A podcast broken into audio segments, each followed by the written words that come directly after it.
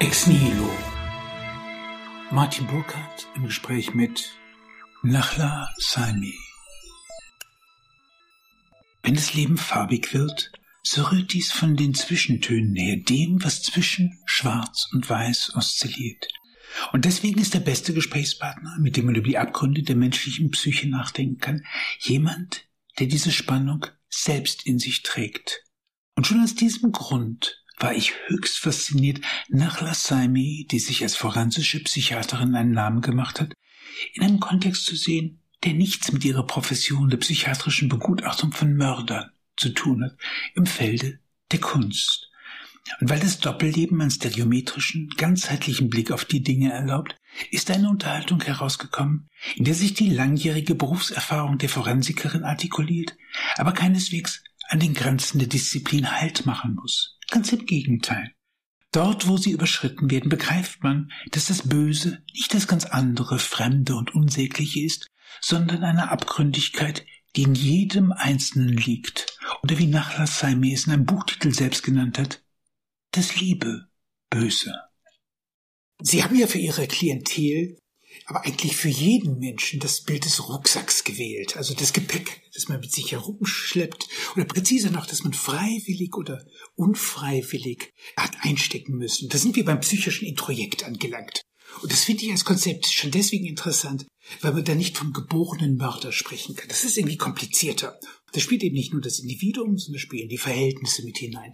Ein Psychiater des 19. Jahrhunderts, Johannes Gustav Heinroth, hat deswegen von einem Über uns gesprochen. Also nicht das Über ich, sondern das Über uns. Und er sagt, dass das Gewissen sei der Fremde in uns. Wenn ich also bei ihrem eigenen Rucksack anfangen würde, was hat sie disponiert, sich mit diesen Rucksäcken anderer Leute auseinanderzusetzen, die irgendwann zu ganz schrecklichen Untaten führen?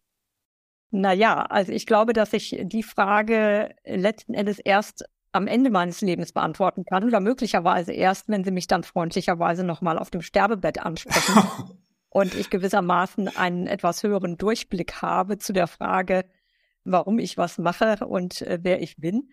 Aber ähm, durchaus ist das im Übrigen eine humorvolle Antwort meinerseits, die ich aber eigentlich relativ ernst meine.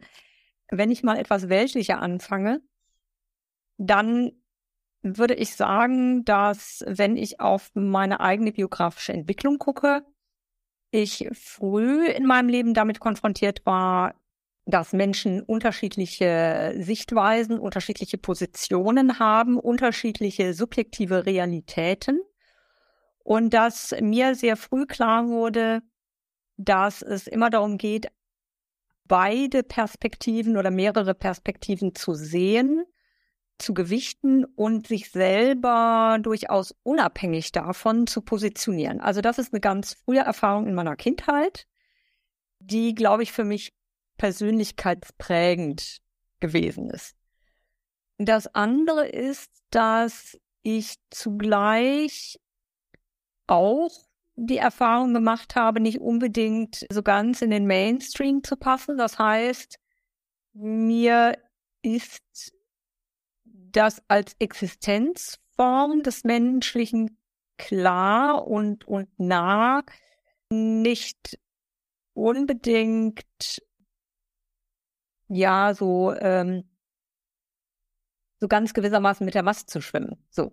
Was mich natürlich vom Straftäter in dieser Weise unterscheidet, ist das, das Kategorische, dass ich anders, glaube ich, mit ähm, Problemen, Anforderungen im Leben umgehe und nicht zu Gewalt greife, das für mich auch gar keine Lösung, gar keine Option ist, dass natürlich auch äh, verschiedene biografische Einflüsse glücklicherweise so gewesen sind, dass bestimmte Entscheidungen bei mir keine Rolle gespielt haben.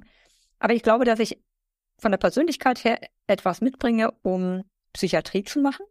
Also um sozusagen mich dem sehr breiten Spektrum des Normativen und dem sehr breiten Spektrum des nicht mehr normativ abgedeckten Mainstream zu widmen und gleichzeitig aber eine sehr klare Position habe. Das heißt, es fällt mir leicht, mich auch in aber völlig abartige Dinge hineinzudenken und trotzdem immer selber eine außenstehende Position zu haben und mich davon auch nicht vereinnahmen zu lassen. Die Deformation professionell des Psychiaters in einem Wort? Oh, ich würde sagen, die Deformation des Psychiaters äh, Deformation professionell ist die große Gefahr, alles unter einem sehr engen Konstrukt psychischer Gesundheit bewerten zu wollen. Und davon äh, will ich mich doch weitgehend frei machen. Das hat mir gut gefallen, auch an der Lektüre. Letztlich diese geistige Offenheit, die genau dieser Enge des Berufsbildes eigentlich hinkommt. Ich habe bei Ihnen, das hat mich wirklich sehr interessiert, dieses äh, wunderbare Robespierre-Zitat gefunden. Terror ohne Tugend ist mörderisch, Tugend ohne Terror ist machtlos. Terror ist also nichts anderes als schnelle, strenge und unbezwingbare Gerechtigkeit. Er entspricht also der Tugend. Damit ist dieser Terror der französischen Revolution legitimiert geworden. Und wir werden zugleich in das Feld von jenseits von Gut und Böse hineingeführt. Ja. Das sind wir eigentlich mitten in der Ambivalenz, die Sie am lieben Bösen interessiert, oder? Ja, also es ist zumindest so, dass ich damit verdeutlichen will, und das finden wir ja auch in zahlreichen globalen politischen ähm, Auseinandersetzungen in verschiedenen Staaten, dass mit dem Thema der Tugend und der Notwendigkeit ziemlich pervers argumentiert wird. Nebenbei bemerkt, ein anderer vergewaltigter, dauervergewaltigter Begriff ist natürlich auch die Gerechtigkeit, nicht? Was im Namen der Gerechtigkeit also betrieben wird, das ist auch eine, eine schwere Misshandlung. Aber ähm, was ich im Grunde damit sagen will, ist, es lassen sich für alles irgendwelche Narrative finden. Und der, der zentrale Kern, der für mich entscheidend ist, ist, dass das sogenannte Böse ausblendet, dass die andere Kreatur keine grundsätzlich andere ist als ich selber. Und das ist für mich die rote Linie. Und, und alle gedanklichen Konstrukte, mit denen ich in irgendeiner Weise andere Menschen dehumanisiere, ihnen das Lebensrecht abspreche oder ihnen auch Lebensstile verorte, nicht? Das geht jetzt nach oben und nach unten wohlgemerkt. Also ich lasse mich da von keiner, äh, von keinem politischen Spektrum vereinnahmen. Das halte ich für etwas Fatales, weil damit immer Feindbilder konstruiert werden, je nach Ideologie dann mal ähm, irgendwie, weiß ich nicht, rechts außen oder links unten oder wie auch immer. Und es um Beschneidung menschlicher Existenzrealitäten geht. Alterität, und, und, also die Konstruktion der Alterität, das ist im Grunde genommen ja, der. Ja, ja, genau. Von Robespierre wird erzählt, das ist eigentlich eine unendlich interessante Geschichte. Der war ja am Anfang gegen die Todesstrafe. Und hat sich ja so massiv gegen Joseph Ignace Guillotin gewandt, der ihm das dann vorgeschlagen hat, mit dem schlechten Argument, ich schlag ihn den Kopf ab und es tut ihm gar nicht weh. Damit wollte er die Todesstrafe. Äh, aber später war Robespierre jemand, der fast zur Plastikgräf hingepegelt ist und die Guillotine quasi als höchstes Wesen fasziniert angeschaut hat. Und was passiert in dieser Zeit? das ist bei ihrem Rucksack interessant. Da kommt ein neues Introjekt mit ins Spiel, der serielle Tod. Als die erste Guillotinierung stattfindet auf der Plastikgräf, sind die Leute eigentlich enttäuscht, weil die sehen, die sehen das Sterben nicht mehr. Das wird gewissermaßen symbolisch so schnell. Äh, und dieses Moment einer fühllosen, einer fühllosen Gerechtigkeit, die genau im System schon den anderen nicht mehr sieht, das ist ja eine unglaubliche Verschärfung eigentlich, wenn man so will, des Gewaltbegriffs, oder? Ja und nein. Also, ich sage es mal anders. Ich gehe mal etwas weiter zurück äh, zum Thema Kreuzigung. Das war ja nun ein öffentliches Spektakel. Und da gab es ja eine Menge zu sehen und eine Menge zu leiten. Und äh, jemand, der am Kreuz stirbt, äh, ist ja auch ein paar Stunden damit beschäftigt. Das zieht sich also ziemlich lange hin und das kann so dem, dem allgemeinen Bedürfnis eines Mobs entsprechend genügen. Und die Guillotine war ja in der Tat sozusagen ein Modell, den Akt des Tötens im Namen des damaligen staatlichen Verständnisses von Gerechtigkeit sozusagen schnell und damit im weitesten Sinne human werden zu lassen, also nicht leiden zu lassen. Das heißt, nur die Existenz auszulöschen, ohne sie mit, in Anführungsstrichen, unnötigem Leiden und Qualen zu kombinieren. Also insofern war sie gewissermaßen ein Modell des ich sag mal, nicht sadistischen Tötens. Und insofern, wenn man sich jetzt innerhalb dieser Ebene einer Todesstrafe mal bewegt, könnte man ja auch sagen, dass es eigentlich für die Bevölkerung der Schock des Zivilisierten war, weil sie im Grunde mit dem Entsetzen, dass es nichts mehr zu gucken gab, eigentlich ihre eigene Grausamkeitslust vorgespiegelt bekommen, die enttäuscht wurde.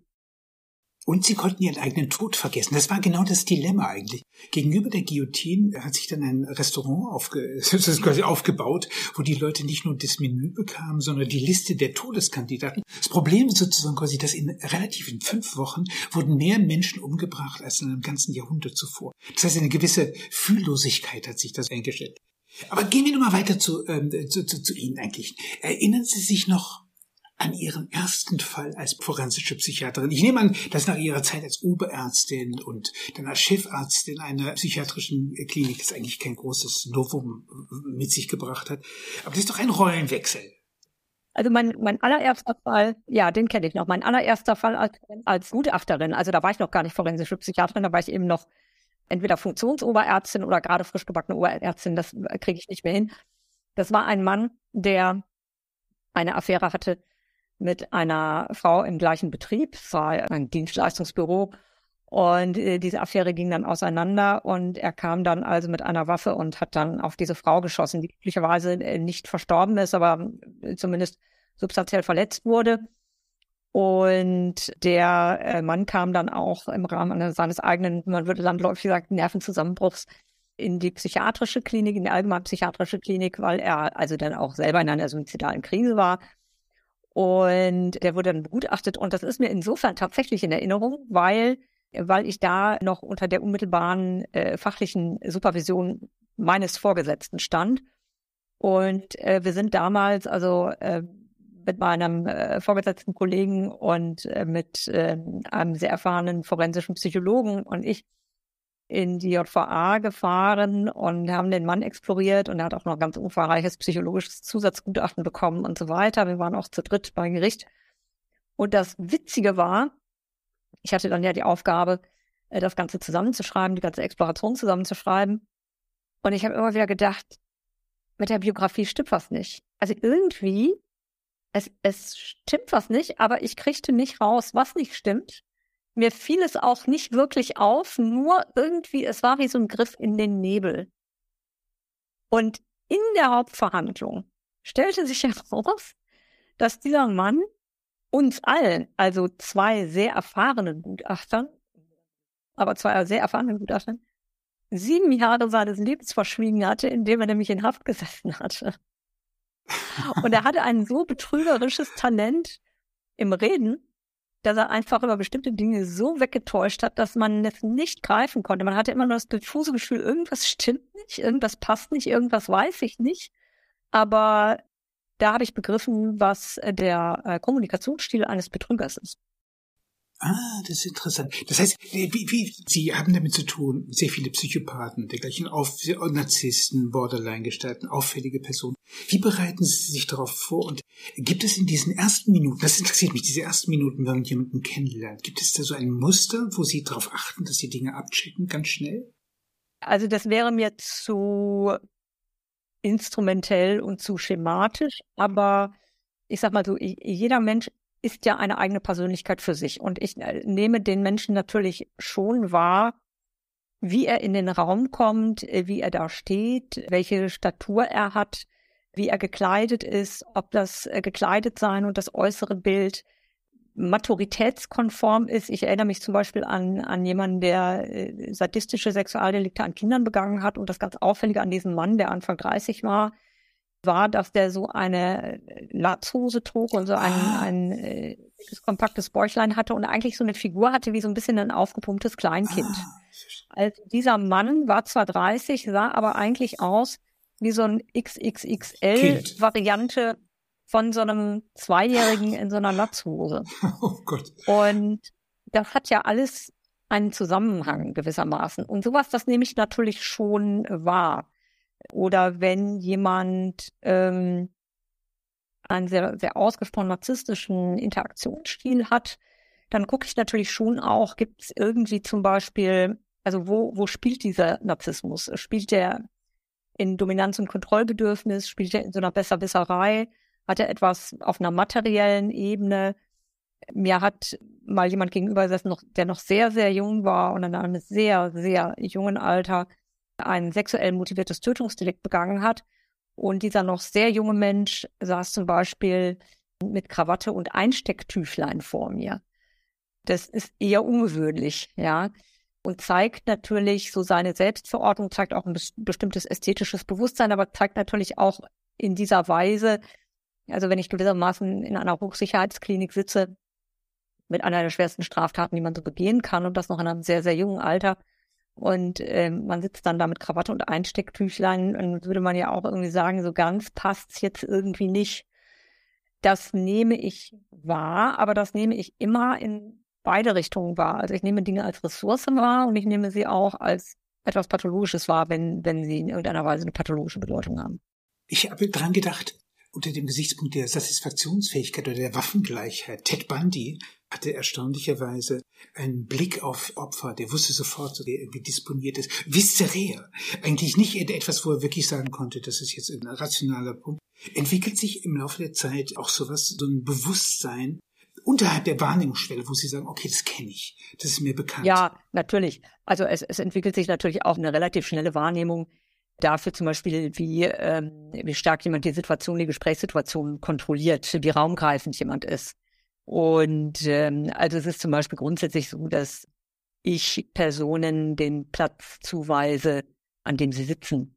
Ja, ich lasse mir im Gespräch nicht einen Platz zuweisen. Na, das sind äh, zunächst mal Grundregeln. Oder ich würde nie, äh, begutachte ich in der Regel Leute, die sowieso ähm, im geschlossenen Setting äh, sind, aber ich würde nie jemanden privat in der Wohnung aufsuchen zu einem Gutachten, weil das äh, vom Setting her eine Diskrepanz ist, denn in den privaten Räumlichkeiten hat jemand anders die sozusagen räumliche Vormachtstellung und natürlich auch Kenntnis und das geht so nicht. Also ähm, ich bestimme schon das Setting und äh, dann gucke ich mir natürlich schon auch an, inwieweit jemand sich innerhalb dieses Settings verhält oder inwieweit er auch versucht, das Setting aufzubrechen.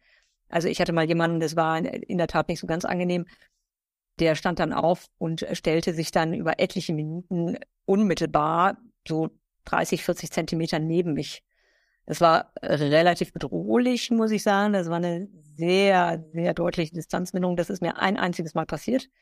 Und äh, sowas sagt natürlich dann auch etwas aus. Nicht? Und es hatte auch einen Bezug zu seinen, zu seinen Straftaten. Also da konnte man nochmal so ganz schön sehen und live gewissermaßen reinszenieren, äh, wie sich da so seine Opfer wahrscheinlich gefühlt haben. In unserem Vorgespräch, bei dem wir das Thema so ein bisschen haben eingrenzen wollen, haben Sie von Ihrem Doppelleben erzählt, das zwischen der Arbeit als forensische Psychiaterin und der Kunst. Ihr Mann Ingolf Tempner war als Fotograf tätig und Maler und auch Sie haben die Kunst als persönlichen Ausdruck für sich entdeckt. Da ist man eigentlich in einer sozialen Grenze angelangt, der Überschreitung. Und ist es nicht eigentlich genau das, was Kunst und Verbrechen miteinander verbindet? Nein, das denke ich nicht, weil Kunst immer das Konstruktive beinhaltet, sogar dann, wenn es sich mit Destruktion auseinandersetzt. Hat, glaube ich, Kunst im Kern immer etwas Heilendes. Und Kunst ist eine Kulturleistung. Das Verbrechen würde ich nicht zu den Kulturleistungen zählen. Und Kunst berührt für mich immer letzten Endes immer die Schwelle des Menschen zu dieser anderen Dimension, aus der er herkommt. Und das Verbrechen tut es nicht. Das Verbrechen wird ja immer gerne als tief betrachtet. Für mich sind Verbrechen nicht tief. Für mich sind Verbrechen also die, die Krönung der Umstände. Insofern äh, hat es, glaube ich, nichts damit zu tun, außer dass die Kunst der kultivierte und hochrationale, die hochrationale Kunst der Überwindung, der Übertretung von Grenzen ist, aber in einer äußerst sublimierten Form. Während die Gewalt ja nicht sublimiert. Die Gewalt. Diese Unterscheidung ja, durch vollkommen ein. Aber was interessant ist, was beides irgendwie gemein hat, irgendwie, das ist das Moment der Spaltung, das ja jeder in sich trägt. Üblicherweise gewöhnt man sich an die Zumutung und kann sich gesellschaftlich äh, ganz passabel da einrichten. Diese Gesellschaftsübereinkünfte, die Max Stirner einmal die organische Verlogenheit genannte, der Gesellschaft, ein wunderbarer Begriff. Das ist das, was mich auch wirklich zutiefst bewegt hat, dass eine Gesellschaft sich über ihre eigene Spaltung oder wie Sie es nennen würden, ihren Rucksack eigentlich nicht im Klaren sein kann. Jacques Lacan, der hat es mal im Nachdenken über das kartesianische Cogito ganz wunderbar ausgedrückt. Der hat gesagt, da wo ich denke, bin ich nicht. Da wo ich bin, denke ich nicht. Und wie das Gesellschaftssystem aufgebaut ist, sieht man erst im Augenblick der Störung. Und das kann eine Gewalttat, aber es kann auch ein Kunstwerk sein. Die Anthropologin Mary Douglas, die hat das mal wunderbar formuliert. Where there's dirt, there's a system. Da, wo es Schmutz gibt, sieht man das System, ist das System.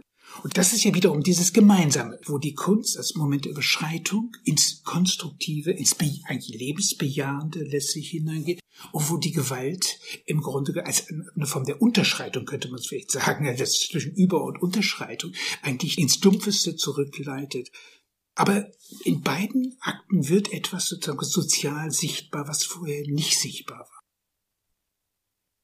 Ja, ich komme noch mal auf den Satz sozusagen, ähm, wenn ich denke, bin ich eigentlich nicht und äh, wenn ich bin, dann denke ich nicht. Äh, ich glaube, das geht sogar in die Richtung, weil natürlich ähm, mich das sehr erinnert an letzten Endes die zen-buddhistische Herangehensweise, nämlich in diesem reinen Sein, ja im Grunde jenseits des Denkens zu sein. Und ähm, wenn man das noch viel weiter treibt, kommt man ja irgendwann zu dem Ergebnis, dass es gar keine Gegensätze gibt. Also wir verorten ja unser gesamtes Leben, unser gesamtes Sein, auch unsere gesamten gesellschaftlichen Haltungen immer in Gegensätzen. Und unsere ganze Welt, unser ganzes Bewusstsein funktioniert nach diesen Gegensätzen. Ja, also äh, schon das Faktum, dass es Menschen gibt, die sich nicht in diesen Gegensatz, in Anführungsstrichen, von Mann und Frau einordnen und sich darin selbst nicht verorten, äh, führt ja äh, offenbar zu äh, höchst bizarren ähm, gesellschaftlichen Diskussionen und zum einen oder anderen Furor, wo man so denkt, Leute, was richtet ihr euch eigentlich auf? Aber ähm, wir sind also darauf sozusagen gedrillt, in Gegensätzen zu denken. Und das funktioniert im Leben mit einer konstruktiven Kraft und einer destruktiven Kraft. Aber im Endeffekt, und da komme ich nochmal auf Ihre Anfangsfrage, wo ich sagte, dann fragen Sie mich doch nochmal auf dem Sterbebett. Ah. Da kann ich Ihnen Antwort geben. Im Endeffekt sind wir verankert in einer Dimension, die alle Gegensätze aufhebt. Und wenn man einmal so eine Erfahrung gemacht hat, wo es diesen Gegensatz nicht mehr gibt, das, das ist eine ganz existenzielle Erfahrung. Das ist, glaube ich, eher ein Geschenk. Das kann man nicht antrainieren, das kann man nicht erstreben, das kann man auch nicht antizipieren, sondern es ist etwas, was geschieht, ein, ein Widerfahrenes. Wenn man das einmal hat und einmal kurzfristig erlebt hat, dann wird einem, glaube ich, klar, dass in der Tat, und das war der Beweggrund für mein Buch, das Liebe Böse, dann wird einem klar, dass die gesamte menschliche Konstruktivität, also alles, was wir Gutes tun wollen und auch tun, und die gesamte menschliche Destruktivität, alle aus dieser gleichen Quelle kommen, weil wir mit der Geburt und der Ich-Werdung einen Weg der Trennung, der Auftrennung in unserem Bewusstsein entwickeln und erleben. Und wir kommen bis zum Lebensende aus diesem Getrenntsein in der Regel, außer sind vielleicht der Dalai Lama, der, der sicherlich nicht, aber wir kommen als Mensch, sofern wir gewissermaßen nicht diese, diese gottmenschliche Dualität schon erreicht haben, kommen wir aus dieser Dualität nicht raus. Und äh, unser gesamtes Leben, unsere gesamten Emotionen, unser gesamtes Streben, unser Wollen, unser Scheitern ist in diesem Getrenntsein verortet. Und äh, das äh, führt für mich dazu zu sagen, ähm, ich mache meine Aufgabe sehr klar und sehr sachlich als forensische Psychiaterin und ich also ich, ich rechtfertige keine Taten und ich bagatellisiere sie auch nicht. Aber mir ist im Grunde klar, dass in der Tragik des Geworfenseins in die Getrenntheit ich mich nicht und auch sie sich nicht von den Straftätern unterscheiden, die, die vor mir sitzen der Weg zur Hölle ist mit guten Vorsätzen gepflastert. also, das heißt, diese im Grunde genommen die tiefe, tiefe Ambivalenz. Aber wovon Sie reden, diese, dieses Einseinsgefühl, das hatte der Ethnologe Levi Pohl, die Partizipation Mystik, ja. also die Verbundensein ja. mit allem genannt. Mein Nachdenken rührt ja daher, dass ich eigentlich sowas wie eine Genealogie der Maschine geschrieben habe. Also Mechane heißt Betrug an der Natur. Das heißt, jeder, der eine Maschine oder auch ein Alphabet benutzt, ist im Grunde genommen strukturell irgendwie getrennt. Das heißt, jeder trägt irgendwo in sich selbst schizoide Momente in sich und eine Gesellschaft kann das Fundament ihrer selbst vollkommen vergessen. Zum Beispiel kann man vergessen, dass dieses Zeichen Aleph irgendwann mal der Ochse im Joch gewesen ist und kein, ja, kein ja. A. Also, dass eine Kultur kann das, das finde ich unglaublich interessant, weil dieses Moment der Transgression letztlich und erstaunlicherweise, sie sind selbst darauf gekommen, äh, als sie in die griechische Göttermythologie zurückgestiegen sind und die Gaia, den Inzest und den Vatermord und dergleichen und letztlich die dunklen Familiengeheimnisse da hervorgeholt haben. Ich glaube, das ist eine absolut präzise Intuition, muss ich sagen. Ja, also auch wir, ich meine, die, die, die transgenerationale Psychotherapie befasst sich ja sehr intensiv damit. Das habe ich in der Weise gar nicht getan, aber die transgenerationale Psychotherapie befasst sich ja sehr stark mit den Aufträgen, mit den impliziten Aufträgen, die wir gewissermaßen aus der Eltern- und Großelterngeneration haben. Die transgenerationale Traumaforschung befasst sich mit dem Weitervererben von Traumata, was natürlich in zum Beispiel Kriegsereignissen eine riesige Rolle spielt. Ne? Und äh, das, das äh, sehen wir jetzt wieder, nicht? Also bis das der, bis das der Ukraine-Krieg wieder rausgewachsen ist, sind wir auch alle drei, vier Generationen älter, ja. Und hm, das sind schon klar. spannende Dinge, weil wir auch da natürlich merken, wir sind eben sehr viel mehr verbunden miteinander. Also diese Informationen werden auch weitergegeben. Und äh, wir wissen darüber im Grunde ja nicht Bescheid, weil wir vieles eben doch nicht in dieser bewussten Luzidität durchdringen. Hieß früher Erbsünde. früher ist das Erbsünde. Ja, also was ich ganz spannend finde, ist, wenn man sich damit befasst, dass diese ganz alten Begriffe, die ja, also äh, für mich zumindest in dem bisherigen größten Teil meines Lebens äh, völlig absurd waren, äh, weil ich sie nicht verstanden habe, dass sie eigentlich doch ziemlich treffsicher sind, weil sie eigentlich etwas be beschreiben, was man gewissermaßen damals nicht naturwissenschaftlich wissen konnte, was man aber logisch eben doch wusste. Also vieles Wissen ist ja vorsprachlich und auch vorlogisch. Und ich glaube, dass die, die Getrenntheit, die wir in unserer Gesellschaft haben, sehr stark auch wieder dadurch gefördert wird, dass wir so tun, als ob Wissenschaft und Nichtwissenschaft unvereinbar nebeneinander bestünden oder auch das eine wieder nicht sein darf. Also das Nichtwissenschaftliche darf wieder nicht sein. Äh, aber auch das ist natürlich Quatsch. Sie haben, und das hat mir ganz, ganz gut gefallen, äh, Sie haben dieses merkwürdige Phänomen des Serienmörders als Phänomen auch unserer Popkultur Warum ja, sich genau. ein Publikum so für den Serienmörder begeistert seid, offenbar seit Charles Manson und Ted Bundy. Wie könnte man das, wie könnte man das sozial erklären? Warum sind wir, die wir da in einer vergleichsweise, sagen wir mal, Gesellschaft sind, die relativ wenig Gewalt kennt, einfach statistisch gesehen, warum sind wir so fasziniert von diesen Serienmördern? Ja, ich glaube, es hat ein bisschen was mit dem Seltenen zu tun. Also ich frage mich immer gerade, ob man mal in El Salvador irgendwie vielleicht eine Bevölkerungsbefragung macht, wie begeistert die von Serienmördern sind. Die haben ja eine extrem hohe Tötungsquote und sind gewissermaßen tagtäglich mit einer hohen Wahrscheinlichkeit äh, mit, mit Tötungsdelikten befasst. Äh, vielleicht ist das für die nicht so spannend. Also ich glaube, grundsätzlich ist es so, dass der, der Serienmörder vereint ja mehrere Merkmale auf sich. Häufig ist es eine tief verwurzelte Misogynie. Natürlich gibt es auch homosexuelle Serienmörder, die Männer umbringen. Okay, die gibt es natürlich auch. Aber mehrheitlich und die bekanntesten, vielleicht abgesehen von, von Jeffrey Dahmer, aber die bekanntesten Serienmörder haben es doch irgendwie eher auf Frauen abgesehen. Das heißt, der Serienmörder verdichtet eine in der Gesellschaft vorhandene, latent, ja, noch in der latent vorhandene Misogynie. Er verdichtet damit die Aufteilung des Frauenbildes in, in Heilige und Hure. Er er bietet zugleich eine Projektionsfläche für eine für einen feindseligen Blick auf Sexualität, weil häufig ist es irgendwie sexuell konnotiert oder sexuell assoziiert. Und er verkörpert das Unersättliche im Sinne des ständigen Wiederholungszwangs. Er lebt gewissermaßen stellvertretend in einer sehr archaischen Art und Weise eine rohe Gewalt aus, die Bestandteil einer Gesellschaft ist, die aber in der Gesellschaft keine reflektierte Form findet. Er ist äh, perfekt geeignet, um sich selber moralisch darüber zu erheben. Also man kann sich selber sozusagen sehr gut fühlen in Anbetracht dieses sozusagen sehr schlechten Menschen. Es ist das Spiel mit der Fantasie, mit dem Tod. Also ich glaube, wir leben ja in einer Gesellschaft, in der der Tod an sich ja aus dem Alltag sehr verbannt ist. Nicht? Im, Im Mittelalter wurde an jeder Stelle äh, geboren und gestorben. Und ähm, es gab äh, die, die Zeiten der Pest, es gab eine ganz hohe Kindersterblichkeit. Also der Tod war allgegenwärtig. Äh, die Leute wurden ja auch gar nicht so alt.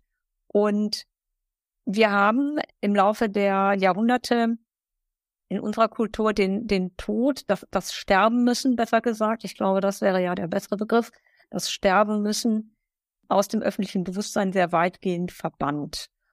Und trotzdem ist den meisten Menschen aber eine Angst vor dem Sterben müssen zu eigen. Also der Gedanke, sterben zu müssen, wird ja sehr, sehr weit verdrängt. Und dieser Serienmörder ist gewissermaßen so ein umherschleichender Tod, eine Möglichkeit des Todes, eine Möglichkeitsform des Todes, mit der man sich gewissermaßen in der Angstlust des Thrill-Seeking befassen kann aus einer ganz sicheren Distanz. Ja, weil ich kann mir, was weiß ich, ein Buch über Jack Unterweger durchlesen und weiß, abgesehen davon, dass er tot ist, selber tot ist, äh, weiß ich, dass der jetzt sozusagen bei mir nicht mehr auf dem Balkon steht. Ja, also der kann mir schon mal nichts tun. Und das heißt, die Opfer sterben stellvertretend für mich, aber ich selber entkomme ihm der Serienmörder gibt dem Publikum natürlich auch das, was ihm die Guillotine genommen hat. der gibt ihm so gewissermaßen eine heroische Tat. Also Jack Unterweger ist ein wunderbares Beispiel. Da, da gab es eine Anwältin, die zutiefst hingerissen war von ihm. Und äh, eigentlich Love of a Life, also der erlebt hat.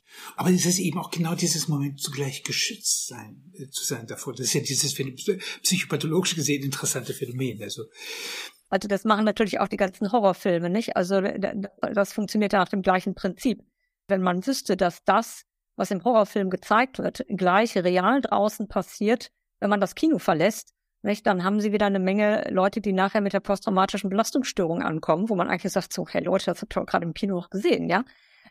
Der, der Trick ist, es ist das als ob. Und es ist eine, eine kulturell etablierte und erlaubte und in die Unterhaltsamkeit verschobene Form der Befassung mit dem Sterben müssen und der Befassung mit dem Tod. Und wir alle wissen ja in der Regel nicht, wann und auf welche Art und Weise wir sterben. Das wissen wir nicht. Das sind die großen Unbekannten. Und in der Regel haben wir darauf, weil es mal von dem Thema des selbstbestimmten Sterbens abgeht, das ist ja eigentlich eher ein Randphänomen, haben wir darauf keinen Einfluss. Und äh, wir leben in einer Gesellschaft, in der wir im Grunde auch mit unserer Ich-Zentriertheit ja das Narrativ haben, dass wir eigentlich einen großen Einfluss auf unser Leben haben, dass wir ein großer Gestalter unseres Lebens sind. Und an der Stelle ist uns das genommen. Und das, glaube ich, macht auch das Empörtsein über Tötungen aus. Nicht? Also auch, ich habe ja in dem Buch dann etwas ironisch äh, gesagt, also mit diesen Schildchen, wenn jemand äh, umgebracht wurde, ein furchtbares Verbrechen auch an sehr schwachen Opfern passiert ist, dass dann immer Plüschtiere da liegen und so ein, so ein Schildchen warum. Und ich mich gefragt habe, ja, was, was würde eigentlich passieren, wenn man da ein Schild mal hinstellt und sagt, warum nicht schon gestern? Oder warum nicht erst in 14 Tagen?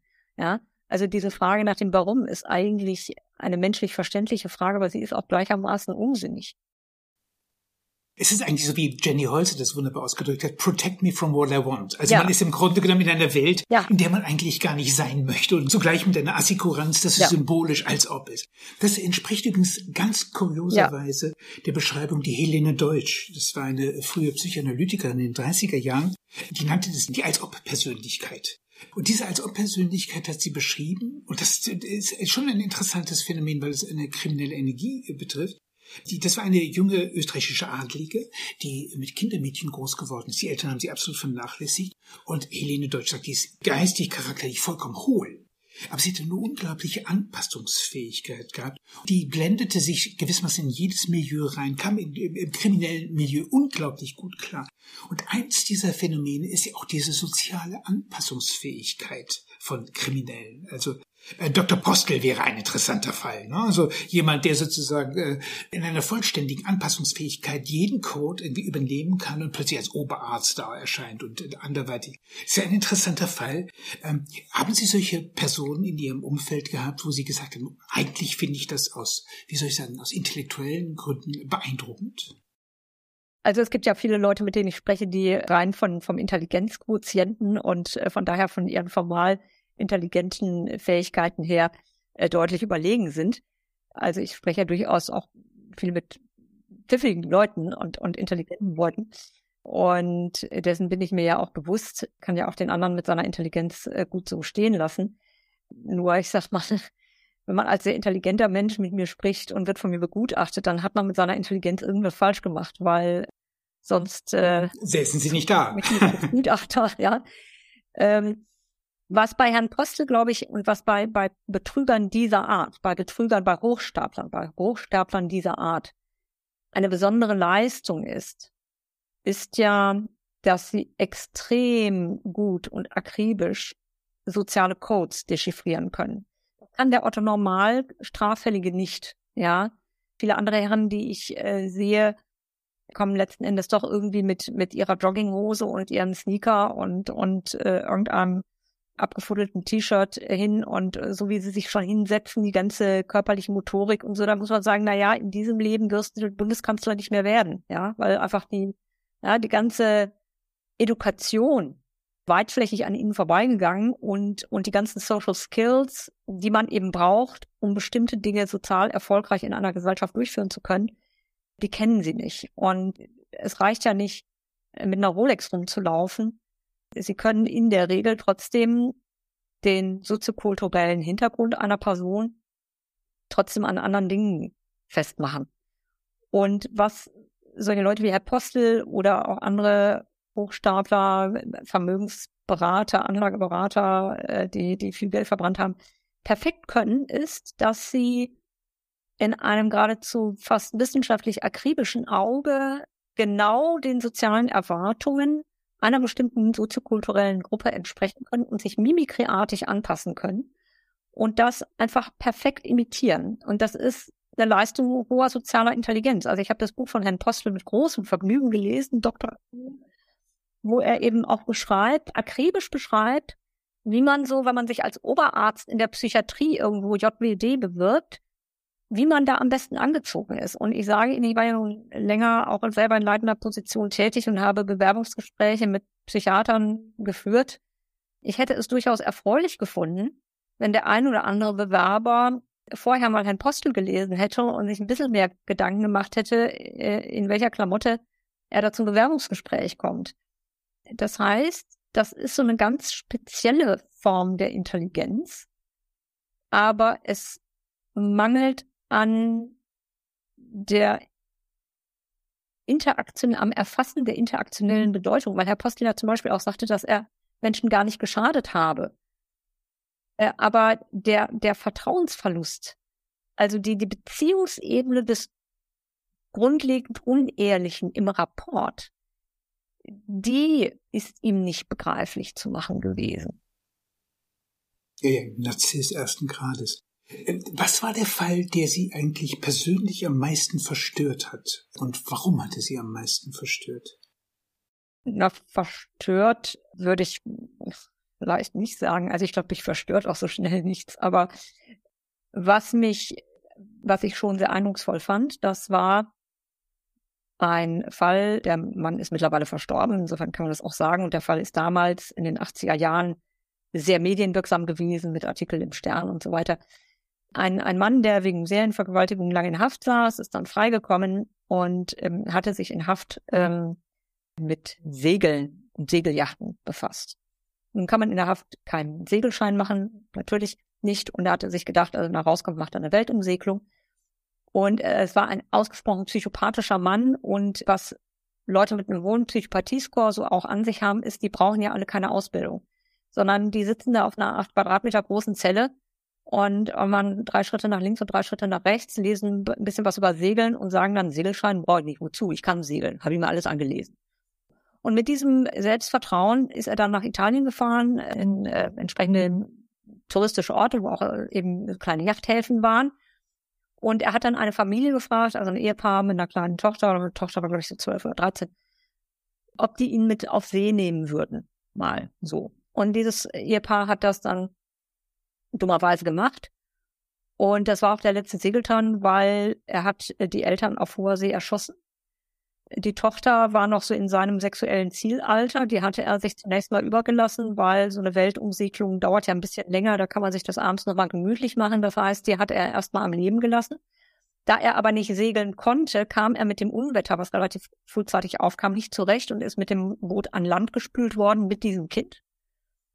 Und hat dann in der Nacht drauf dieses Kind umgebracht, irgendwo verbuddelt, das ist nie gefunden worden, hat auch nie gesagt, wo er es hingelegt hat und er hat im Grunde innerhalb von 48 Stunden zwei, also eine ganze Familie, eine dreiköpfige Familie ausgelöscht. Und was mich an der Tat in der Tat schon beeindruckt hat, das war also erstens diese, diese Geschichte auf hoher See, wo ich spontan an den talentierten Mr. Ripley denken musste bei Frau Priceless. Und das andere, wie furchtbar, und das ist, glaube ich, der eigentliche Grund, warum der mir auch sehr in Erinnerung geblieben ist, wie furchtbar das für dieses junge Mädchen gewesen sein muss, diesen fremden Mann an Bord zu sehen auf See und mit anzusehen, dass diese Eltern erschossen werden und das Kind ist mit diesem Typen alleine. Und das ähm, muss ich sagen, das ist mir schon als sehr schweres Verbrechen auch wirklich in Erinnerung geblieben. Das haben Sie auch begutachtet. Sie hatten diesen Mann. Den äh, habe ich Prognose begutachtet damals okay. und er war damals schon relativ hochbetagt und nicht mehr ganz gesund. Aber auch damals, als ich ihn gesehen habe, war er immer noch so, dass ich nicht zu einer günstigen Prognose kam. Also ähm, mit meinem Gutachten ist er jedenfalls nicht entlassen. Das ist ganz klar Stanley Kruger, ne? Also so quasi, also, wenn jemand äh, die drei Seiten liest und schon Bescheid weiß, dann äh, wissen wir, äh, ja, das ist minder intelligent auch ein bisschen, ne? Also der war, der war normal intelligent. Hat er auch eine Zeit, nee, nee, nee, nee, der war normal intelligent. Also äh, der hat auch eine Zeit als, als Geschäftsmann, hat wohl eine Forellenzucht betrieben, aber hatte eben auch so seine anderen äh, Eigenschaften. Okay, verstehe. Was mir gut gefallen hat an ihrem lieben Bösen war, dass sie auf die zehn Gebote rekurriert haben und dabei eigentlich auf die, wenn man so will, relative Vernachlässigung des achten Gebots hingewiesen haben. Du sollst kein falsches Zeugnis reden, äh, wieder deinen Nächsten. Und es scheint ja, dass die sozialen Medien hier eine Reihe von Hürden haben fallen lassen, ja, sodass eigentlich die üble Nachrede zu einer Art von Volkssport geworden ist. Äh, das ist ja halte ich für ich gefährlich, ja. Und das ja. hat genau mit eigentlich auch mit ihrem mit ihrem Gepäck und mit ihrem Rucksack zu tun. Also das Introjekt, das, was man einsteckt. Man steckt hier auch bestimmte Formen ein, die eine Form von symbolischer Gewalt in die Welt hinausbringen, die wahnsinnig gefährlich ist. Ja, genau. Also man kann ja damit Leute einfach den sozialen Tod sterben lassen. Nicht, wenn genau. wir über Tötung reden, dann reden wir immer über die Entleibung gewissermaßen. Aber man kann natürlich Leute komplett den sozialen Tod sterben lassen. Und äh, das ist kein Kavaliersdelikt und deswegen mache ich auch mal gerne mal darauf aufmerksam, dass auch zum Beispiel das Bezichtigen von Sexualstraftaten kein Kavaliersdelikt ist. Nicht? Also wenn man nichts anzuzeigen hat, dann sollte man es auch lassen. Ich bin sicher, Sie kennen ja den Psychopathie-Index. Ne? Das ist ja ein Kollege, den der kanadische Psychiater Robert T. Hare erstellt hat. Was ich interessant an dieser Geschichte fand, war, dass der Herr irgendwann die Überzeugung hatte, dass die Leute, mit denen es zu tun eigentlich die minder intelligenten sind. Und er hatte die Frage gestellt, was ist eigentlich mit den intelligenten Psychopathen? Und es hat sich herausgestellt, dass die intelligenten Psychopathen eigentlich in Führungspositionen überrepräsentiert sind. Ärzte, Orthopäden, Chirurgen. Man könnte geradezu sagen, und der Fall des Chirurgen steht exemplarisch vielleicht dafür, dass eine gewisse Empathielosigkeit so etwas wie eine Vorbedingung für diese Tätigkeit ist. Nebenbei die Henker, alten Henker des Ancien Regime, die durch die Guillotine arbeitslos geworden sind, die sind dann, dann umgesattelt und sind allesamt Chirurgen geworden. Ja, gut, also ich hoffe, dass sie sich dann bis dahin auch ein bisschen anatomisch äh, kundig gemacht haben. Aber ich glaube, dass es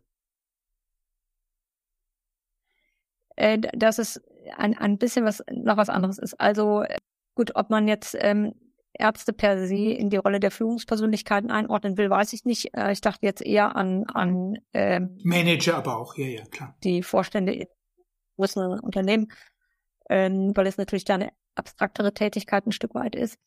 Aber ich sag mal so, ich bin schon der Überzeugung, dass man eine chirurgische Tätigkeit machen kann und machen sollte aus einem explizit nicht psychopathischen Motiv, nämlich Ja, ja, unbedingt. Ja, wir wollen keine Unterstellung, dass jeder Chirurg.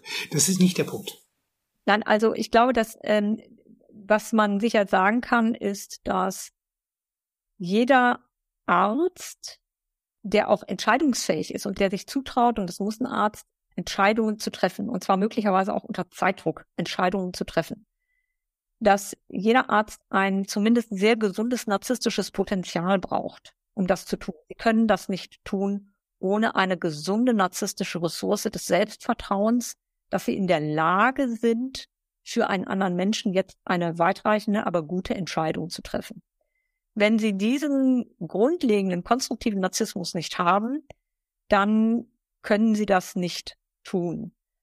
Das Psychopathische kommt für mich dann ins Spiel, wenn, und das glaube ich ist eher, eher im Bereich der Mitarbeiterkontakte dann der Fall, wenn sozusagen das Kollegenumfeld oder die nachgeordneten Mitarbeiter schlecht behandelt werden, degradiert werden, entwürdigt werden, öffentlich beschämt werden, wenn sozusagen eine Entscheidungshierarchie im Sozialen feindselig ausgelebt wird, oder wenn dann im wissenschaftlichen Bereich zum Beispiel einfach Daten geklaut werden, ja, und man, man sich mit verrennten Federn schmückt. Wenn man möglicherweise Kollegen, die äh, irgendeinen Karriereweg bestreiten, durch Intrigen schadet, da kommt für mich dann das psychopathische Element besonders raus.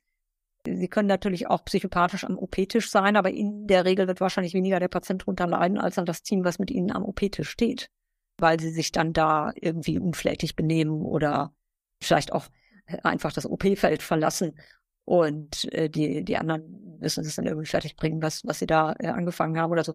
Oder aber es gibt im Ausbildungsverhältnis psychopathische Strukturen. Also zum Beispiel erinnere ich mich an jemanden, das ist natürlich ganz, ganz, ganz lange her, weil auch mein Medizinstudium schon sehr lange her ist. Da erinnere ich mich an einen Assistenzarzt in einer Chirurgie, der hat sich nun per se überhaupt nichts sagen lassen, ja. Und das geht natürlich in einem solchen Fach nicht. Man muss sich schon von den erfahrenen Operateuren Anweisungen anhören und muss sie auch befolgen. Ja, also kann man jetzt nicht sagen, irgendwie, ich bin hier schon morgens schön aufgestanden und ich mache das mal hier so frei Schnauze und ich denke, dass das geht. Also, also etwas Unbelehrbares, etwas sich nicht einordnen, Korrekturen nicht annehmen, das sind natürlich auch alles psychopathische Dinge, aber es sind vor allem sehr narzisstische Eigenschaften. Die Grandiositätsvorstellung ersten Ranges, also die, äh, die in gewisser Hinsicht ja auch schon in einen Moment des Realitätsverlustes äh, äh, grenzen. Das ist äh, dieses kleine Büchlein, das ich Ihnen geschickt habe über den äh, Marcel Petiot, der amerikanische Autor, der Thomas Mader, der den Fall, äh, ein Serienmörder in diesen 40er Jahren, er studiert hat, war eigentlich vollkommen frappiert von dieser Gestalt, weil der eine hohe soziale Verantwortlichkeit hatte. Der hätte sehr viele Tugenden auch, die ein Arzt haben müsste hatte allerdings eine vollständige Rücksichtslosigkeit und Empathie und hatte genau dieses Moment eigentlich dieses, diese als ob Persönlichkeit, dieses Lehren selbst, der ihm erlaubte, alle erdenklichen wilden Dinge zu machen, sich, obwohl er vorher ein Interne gewesen war, sozusagen quasi in der psychiatrischen Anstalt ein Insasse, hat er sich zum Intern gemacht, also zu einem Praktikanten wurde daraufhin ein Amtsarzt. Also der hatte wildeste, wildeste Verwandlungen gemacht. Und der Thomas Mader, das hat mich interessiert an dieser, an dieser Unterhaltung auch, sagte irgendwie, naja, vieles von dem finde ich eigentlich unglaublich bewunderungswürdig. also, dieses Phänomen, dass eigentlich auch ein, ein Typ des Psychopathen gibt, der oszilliert zwischen, zwischen der vollkommenen Unterschreitung, wo irgendwie unsere ganzen gesellschaftlichen Kategorien eigentlich zerstört werden, und eben auf der anderen Seite in seiner narzisstischen Grandiosität auch Dinge sich herausnimmt, die ein Normalsterblicher so nicht äh, äh, wagen würde. Ja, das sind natürlich schon auch Leistungen. Ne? Das ist also auch ein Können. Also ich sage auch immer im Zweifelsfalle auch auch töten müssen sie können, nicht? Äh, also auch ähm, kommen wir nochmal auf den Serienmörder zurück. Sie müssen zumindest mal die Chutzpe haben, das zu tun. Sie müssen gewissermaßen diese Angstfreiheit mitbringen. Und das heißt, es sind alles gewissermaßen Kompetenzcluster, nur in einer Weise, wie wir sie eigentlich gesellschaftlich nicht wollen und aus guten Gründen nicht wollen. Aber deswegen sagte ich gerade, ich sitze ja nicht immer dummen Leuten gegenüber, sondern äh, es gibt ja eine ganze Menge Leute, die sehr, sehr große Kompetenzen haben. Oder denken Sie an einen, sagen wir mal, professionellen Bankräuber alter Schule. Das sind natürlich Leute mit einer unglaublichen Dominanz und einer, wie soll ich auch sagen, natürlichen Autorität. Jetzt kann man natürlich sagen, ja, aber die sind ja alle bewaffnet. Da braucht man ja keine natürliche Autorität, weil die eine Waffe haben. Da muss man sagen, doch, brauchen sie trotzdem. Weil wenn sie da als zögernder, zaghafter Typ mit einer Waffe in eine Bank reinspazieren, dann nimmt sie auch keiner mit dieser Waffe irgendwie ernst. Ja, dann kommt im Zweifelsfall der Kassierer und sagt, hör mal zu, guck mal, dass sie irgendwie, dass sie dir da nicht mit ins Bein schießt. Ja, das heißt, sie brauchen für bestimmte Delikte bestimmte Eigenschaften und und und Kompetenzen. Das ist ähm, eine natürliche Autorität, das ist eine große Durchsetzungsfähigkeit, das ist möglicherweise auch eine große Stressbelastbarkeit, eine große Angstfreiheit. Das sind aber alles Eigenschaften, die könnten Sie auch sozial kompetent zum Beispiel in der Rettungswacht, im, im, bei der Bergwacht irgendwie einsetzen. Wenn Sie, wenn Sie Leute im Gebirge irgendwie retten müssen, Sie müssen sich aus dem Helikopter abseilen, brauchen Sie auch eine Angstfreiheit. Das heißt, Sie können eigentlich jede menschliche Eigenschaft potenziell in etwas sehr Konstruktives und in etwas sehr Destruktives äh, verwandeln oder Sie können auch destruktive Techniken je nach Kontext plötzlich in etwas Heroisches verwandeln. Nicht also, äh, ich sag mal so, ein, ein Attentat ist ein Attentat, aber das Attentat von Herrn Moltke auf Herrn Hitler hat zumindest dazu geführt, dass wir reichliche Moltke äh, und Moltke Plätze haben, während es gibt jetzt hier sicherlich kein ähm, keine Straße, die nach dem Attentäter äh, des äh, 9/11 benannt ist. Nicht? Also das heißt, das ist so komplex, dass Kontext Motiv, übergeordnete Ziele, ideologische Rahmensetzungen immer darüber entscheiden, auch was wir sozusagen als gut und als böse annehmen. Und deswegen ist für mich der Kern, der letzten Endes überideologisch ist oder transideologisch ist, ist für mich das Gewahrwerden, dass der andere im Grunde nur eine weitere Möglichkeitsform des Menschseins ist, wie ich selber auch nur eine dieser unendlichen Milliarden von Möglichkeitsformen des Menschseins bin. Und das ist für mich gewissermaßen der, der überideologische Kern aus dem ich Wohlverhalten ableite und äh, die Erfassung des Spiegels im Grunde, Spiegelfunktion ist sich im anderen auch mich selbst, im Blick des anderen mich selbst erkennen kann und vice versa. Ja, genau. Was passiert aber, wenn Menschen, Sie haben, glaube ich, diesen Fall dieses Olaf Data, dieses Serienmörders gehabt, der eigentlich ein Pfleger war und dann plötzlich in einen Killing Spree hineingeraten wurde, in relativ kurzer Zeit ziemlich viele Morde begangen. Hat er sich plötzlich von seinen Taten gewissermaßen infiziert, selbst in seinen Rausch hineingesteigert? Was war das? Ähm, ich hatte eher den Eindruck, dass das einfach eine Biografie ist, äh, wo jemand äh, selber sehr, sehr geltungssüchtig ist, sehr, sehr, sehr narzisstisch, aber das Problem hat, dass gewissermaßen die Realität nicht in Einklang zu bringen war mit den narzisstischen Ansprüchen, die er auch an sich selbst und an sein Leben gestellt hat. Ja, so und, und nicht mit den Autos und so weiter. Und dass er da eben, und das ist das maligne Narzisstische, dann diese Grundhaltung hatte, naja, andere Leute, die haben schon ihr Leben gelebt, ja. Äh, die brauchen das eigentlich alles nicht mehr, aber ich bin hier noch jung, für mich steht die Zukunft noch offen und das Geld, was die da jetzt haben, das können die mir eigentlich geben. So. Und die sind jetzt eigentlich sowieso schon alt und krank und die sterben sowieso in der nächsten Zeit. Also ob sie jetzt heute sterben oder morgen, ist jetzt auch nicht so schlimm. Und das ist ja was maligne Narzisstisches. Was mir immer wichtig ist bei dem Begriff des Narzissmus ist, sehr klar zu machen, dass es einen gesunden Narzissmus gibt als Ressource und dass es einen pathologischen Narzissmus gibt, der im Grunde eine Selbstwertimbalance ist, ein, ein, ein Defizit der Selbstwertstabilisierung und dass ständig andere Prothesen herangefahren werden müssen, um diesen Selbstwert zu stabilisieren, um, um das, die Leere im Ich zu füllen. Und das kann man natürlich normalerweise dann auch mit anderer Arbeit irgendwie machen und sich irgendwie Ziele setzen, die man dann sich halt irgendwie leisten kann oder man kann das in exzessiven Sport machen, wie auch immer. Aber wenn sie das alles irgendwie nicht zur Verfügung haben, intrapsychisch, dann kann es eben auch sein, dass sie sagen, naja, der andere hat Geld, ich habe keins. Also ne, das Geld verschwindet ja nicht, es hat dann immer nur ein anderer, jetzt habe ich's mal. So. Und das war Gier. Und das Besondere war, dass ähm, die ersten Male so sehr, sehr gut geklappt haben. Sie müssen sich vorstellen, der Plan geht auf. Er ist jemand mit einem sozial kompetenten Auftreten, er hat einen Vertrauensvorschuss, er kommt in die Wohnung rein, er ist in einem Raum, der außerhalb der sozialen Kontrolle ist. Das sind alles alte Leute, die in der Tat plötzlich tot im Bett liegen können, ohne dass sich einer wundert. Dann gab es das Problem, dass keine ordnungsgemäße Leichenschau da war. Und es ist nicht aufgefallen. Das heißt, sie beginnen einen Mord und keiner kommt. Das kümmert sich keiner. Es funktioniert. Da sagen sie, Mensch, das war eine tolle Sache. Dann mache ich noch einen zweiten. Und das funktioniert wieder. Da kommt ihnen wieder keiner drauf. Und dann sagt er, hm, zwei haben ziemlich gut geklappt. Mache ich noch einen dritten. Das heißt, sie erwerben Routine, sie erwerben Erfahrung, sie erwerben Expertise und das Nicht-Reagieren der Umwelt bestätigt sie ja darin, dass sie das eigentlich so weitermachen können. Bis das letzte Opfer, aus Tätersicht gewissermaßen dummerweise, überlebt hat und ihn genau beschreiben konnte. Und das entspricht dem Satz, der äh, Krug zum Brunnen, bis er bricht. Das ist eben hier der Fall gewesen, aber das ist wirklich äh, Habgier, klassische Habgier gewesen. Ressentiment zu kurz kommen, ich nehme an, und Rache, das sind Dinge, die sind die, die stärksten ja, Motive. Ja, also. Ich komme nochmal auf Ihren Rucksack zurück und die Frage, ob das, was man so einsteckt und einstecken muss, sich im Laufe der Zeit also massiv ändern kann. Es berührt eigentlich ein Gespräch, das ich mit dem Sam Wagner über Narzissmus und Borderline geführt habe.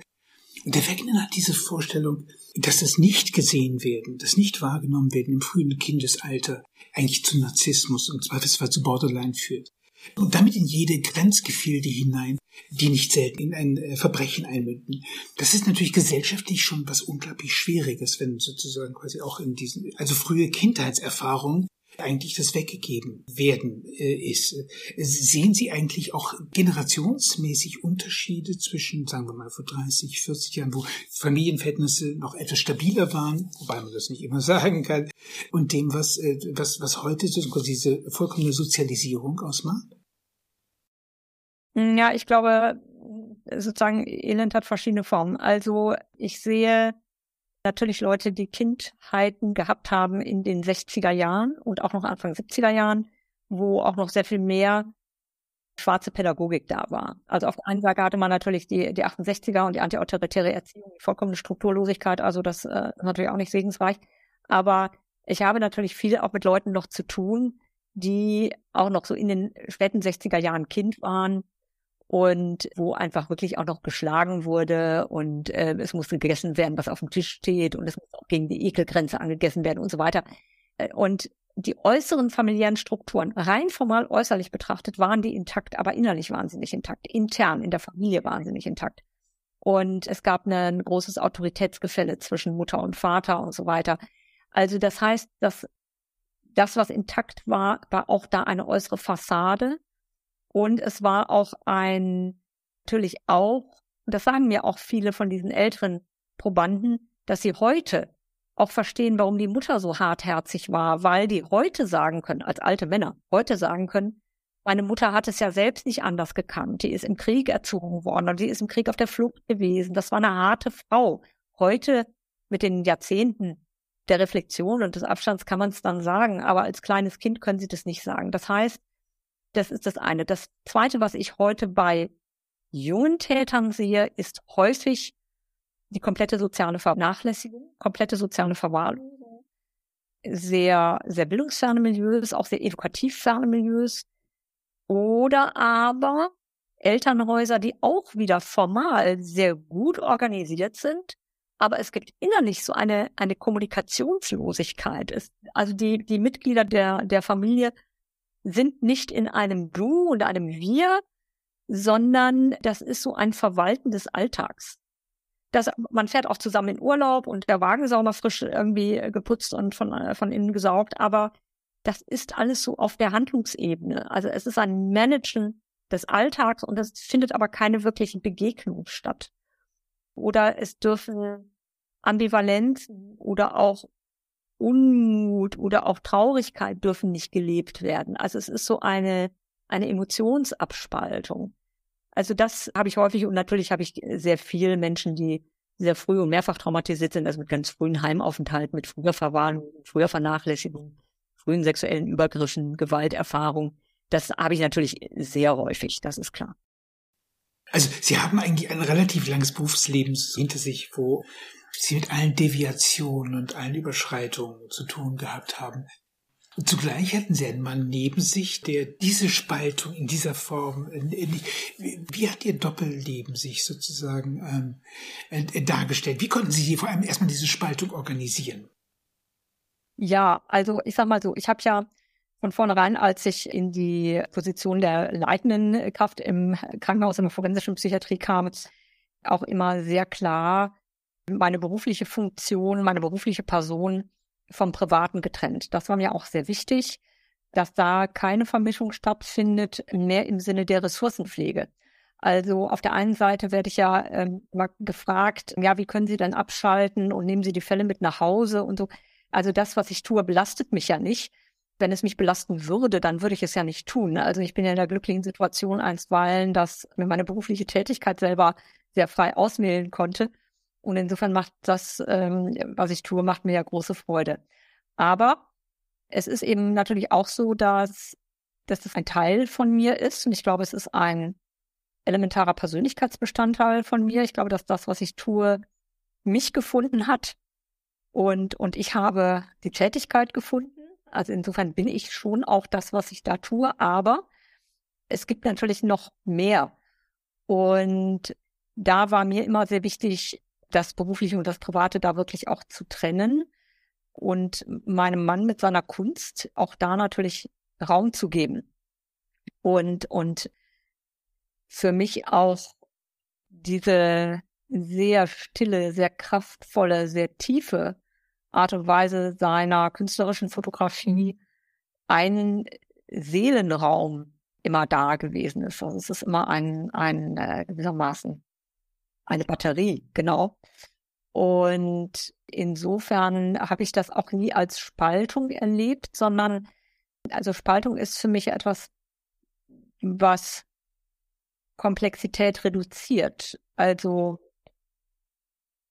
habe ich eher erlebt als zwei Seiten einer Medaille und äh, ich habe sogar äh, relativ kurz äh, vor dem Versterben meines Mannes ihm doch gesagt, das waren wenige Wochen vorher, dass ich im Endeffekt sogar glaube, dass mein Mann und ich an einem und derselben Medaille herumschrauben, nur mit unterschiedlichen Methoden. Also ich äh, befasse mich ja sehr stark mit dem, mit dem Thema von, von Leben und Tod in dieser Disziplin der forensischen Psychiatrie als äh, eine Form der Deformation professionell und mit dem Vorteil, glaube ich, dass ich diese Deformation professionell auch wieder irgendwie ins Schränkchen zurückschließen kann. Also ich kann, glaube ich, da den Geist auch in die Flasche wieder zurückdrücken. Und mein Mann hat sich in seinem künstlerischen Werk ja sehr stark mit dem Thema Vanitas, Tod, Ewigkeit. Ähm, das finde ich trotzdem interessant. Da gehe ich nochmal zurück. Sie sagen, Dissoziation ist Reduktion von Komplexität. Wäre für Sie Spaltung, Spaltung. Äh, okay, nicht Dissoziation, Spaltung. Spaltung ist. Oh, okay. Wäre für Sie Spaltung denkbar, die eine Steigerung von Komplexität mit sich bringt?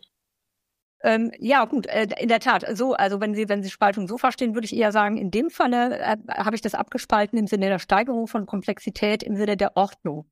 Also eine Art intrapsychische Ordnung, um verschiedene Räume für verschiedene Tätigkeiten zu haben. Und das sozusagen zu trennen, um auch Missverständnisse zu vermeiden. Weil sie können ja nichts tun in dieser Welt, ohne es irgendwie in einer Interaktion zu tun, außer sie sind in einer Einzelnei, aber sie müssen ja immer auch damit rechnen, dass das Gegenüber es anders wahrnimmt und missversteht. So. Und äh, von daher ist mir schon wichtig, eine gewisse Übersichtlichkeit zu behalten, um auch dem anderen eine Sicherheit zu geben, an welcher Stelle er sich jetzt mit mir wo befindet. Rede seit eigentlich seit den 90er Jahren, meine Deformation vom Dividuum als dem zentralen Moment, nicht mehr vom Individuum, sondern ich gehe eigentlich davon, dass es eigentlich die Aufgabe darin bestünde, seine, wenn man so will, Individualität zu kultivieren, sie klüger zu machen. Und eben genau diese Rollenvielfalt, eine Rolle äh, einnehmen zu können, aber sie auch verlassen zu können. Deshalb interessiert mich Ihr Doppelleben, dass Sie sagen, okay, ich akzeptiere diese Rolle, ich sehe, es ist wie eine Rolle, die ich im Theater einnehme, ein gewisses Kostüm, es hat ein gewisses äh, Obligo, dem ich folgen muss. Aber ich kann diese Rolle wechseln und kann plötzlich ein vollkommen anderes Mindset haben. Genau, Was also heißt, das ist ja Freiheit. Das ist ja innere genau, Freiheit. Exakt, ja? genau. Und, und es ist auch die Relativierung der, der eigenen Tätigkeit. Also sonst ist man ja auch narzisstisch komplett verpeilt. Also ich, ich glaube, es ist auch für jeden natürlich eine andere Form. Also zum Beispiel, ich bin sicherlich jemand primär persönlich, die, glaube ich, in meinem Lebensweg, ich bin ja jetzt 56, werde bald 57, über lange Jahre als, als Kind schon, sehr früh als Kind und dann als Jugendliche und auch als junge Erwachsene eine sehr festgelegte Form hatte von Vorstellungen von, von mir und meinem Leben. Und einen, einen klaren Plan, zumindest äh, wollte ich einen klaren Plan haben. Also ob der dann funktioniert, ist eine andere Geschichte. Aber aber es ist schon dieses äh, sehr stark selbstdefinitorische, das in mir jedenfalls auch angelegt war. Und ich glaube, dass so stark das damals angelegt war, und das war sehr ausgeprägt, dass es jetzt in meinem Leben zum Beispiel eine Gegenphase gibt, wo sozusagen die Balance auf der anderen Seite existiert. Das heißt, ich kann diese einen, diesen einen Extrempol verlassen, der aber vielleicht auch notwendig war jetzt für mich als Person, kann für eine andere Person ja ganz anders sein, notwendig war, um einen Standpunkt der Sicherheit in der Welt zu bekommen, um von da aus gewissermaßen äh, eine ganz andere Reise anzutreten. Das kann aber für andere Menschen völlig anders sein, die vielleicht nie diese sehr stark ich-bezogene Verortung hatten und gelebt haben. Also jeder hat ja seinen Weg und muss ja auch seinen Weg gehen. Und äh, insofern glaube ich, äh, in dem Fall führt auch viele Wege nach Rom, ja.